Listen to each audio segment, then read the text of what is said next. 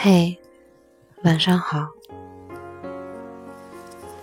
刘若英曾经唱过一首歌，歌词是这样写的：喜欢的人不出现，出现的人不喜欢，有的爱犹豫不决，还在想他就离开。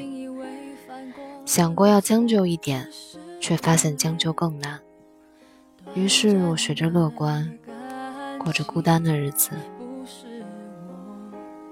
你一个人吃饭睡觉，一个人工作出走，一个人修理家里的电灯和下水道，做一人份的饭，常常一不小心就把米煮多了。下班回家的时候，你也很想有个人能陪你聊聊这一天发生的事。冬天，你也想有个人能暖暖被窝，把你冰凉的手脚揣在怀里。参加朋友的婚礼，你也会感动，然后在心里想着自己什么时候才能遇见那个人。看着别人家可爱的小孩，你也会有难以言说的羡慕。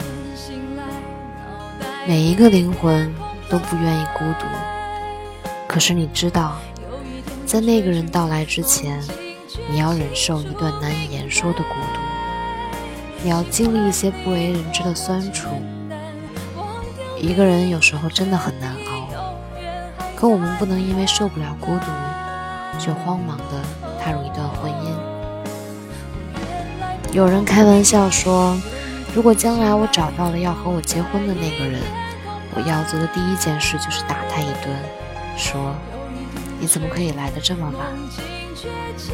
你不知道那个对的人到底是谁，在哪里，究竟什么时候会来？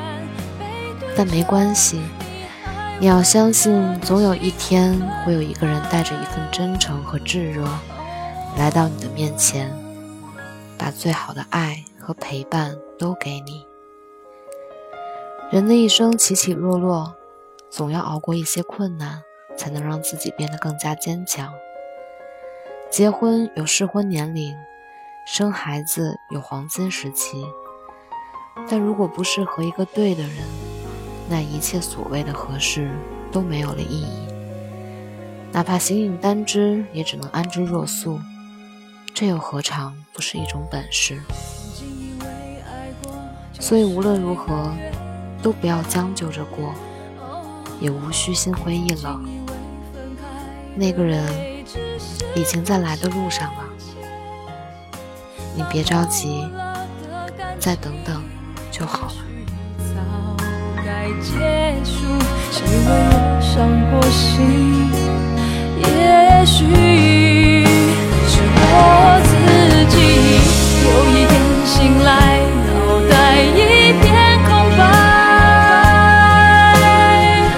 有一天睡去，梦境却清楚。晚安，好梦。